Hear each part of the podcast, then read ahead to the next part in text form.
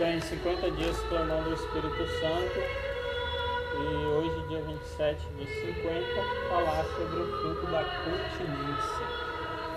Tá? É o fruto do Espírito Santo que está relacionado em, em frear ou conter-se em relação às coisas que são lícitas, é, são coisas que são permitidas.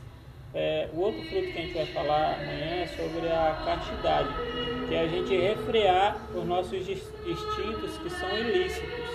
E a continência ela nos ajuda a frear os nossos instintos que são lícitos. Por exemplo, a vontade de comer. Né? É, nós, todos nós temos a vontade de comer e é uma vontade que auxilia o nosso corpo. Porém, se a gente comer demais ou comer ficar comendo fora de hora, né, a gente não tem o, o domínio próprio. Então, o, o, fruto da continência nos ajuda a ter domínio sobre as nossas paixões, domínio sobre as nossas vontades, daquilo que a gente, daquilo que a gente pode fazer. Uma coisa que a gente faz muito é, para treinar esse fruto da, da continência, do domínio próprio, é fazer jejum, fazer mortificações porque, por exemplo, a gente está dizendo ao nosso corpo que apesar da gente poder comer, poder fazer alguma coisa, a gente escolhe não fazer.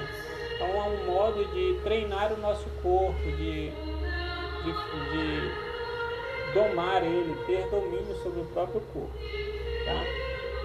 Por exemplo, um casal que, que pode se beijar de língua, mas ele prefere se refrear para evitar cair numa tentação maior, né?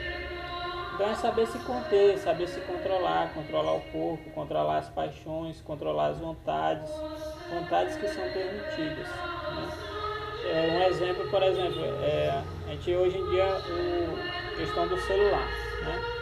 Então a gente pode mexer no celular, só que através do, do fruto da continência a gente aprende a dominar essa vontade de ficar toda hora mexendo no celular, a dominar para que não se torne um vício, de estar tá mexendo toda hora, às vezes sem mesmo ser necessário. Tá? Então, através do, do fruto da continência, a gente consegue dominar as nossas vontades, vontades que são lícitas. Tá? É, pode também, através dela, saber controlar a irritação, controlar a raiva, né, controlar os apetites dos prazeres físicos. Tá?